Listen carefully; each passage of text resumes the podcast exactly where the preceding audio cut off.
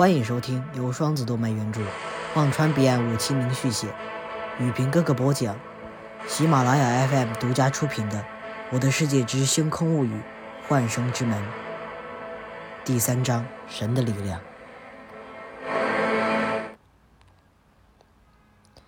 星宇与紫菱对视一眼，一起向那名男子冲去。来到男子面前，男子打量了二人一阵，问道：“你们有事吗？”星宇二人微一抱拳，道：“这位兄弟，请问你可知道幻生界怎么去吗？”男子闻言，不禁摇头：“嗯，你们的修为太弱了，连幻灵境都没达到。”星宇二人对视一眼。什么叫连幻灵境都没达到？随即，紫菱问：“这位兄弟，这幻灵境与幻生界有何联系？”男子笑道：“这幻生界是要在星辰大海中破开虚空，而这星辰大海却自带修为，幻灵境后期巅峰。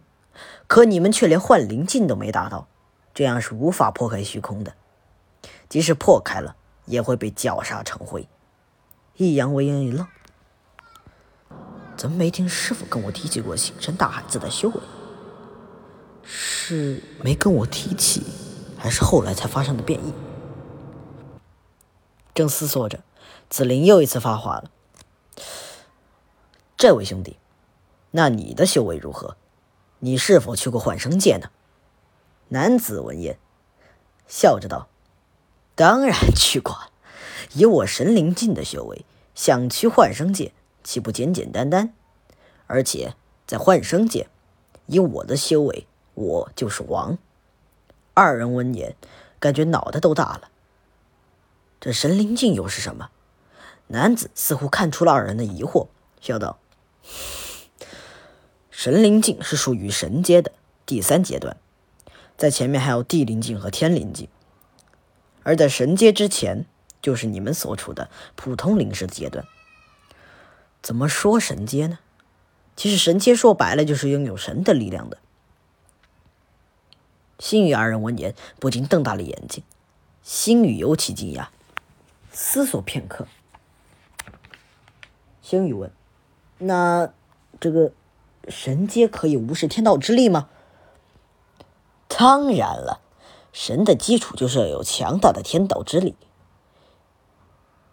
星宇的心中突然萌生了拜男子为师的念头，毕竟如此强大的师傅，谁不感到兴奋？而星女的想法根本逃不过男子的眼睛。男子笑道：“哼，小孩子，想拜师没必要拐弯子。”本集的《我的世界之星空物语：幻生之门》到这里就结束了，我们下集再会。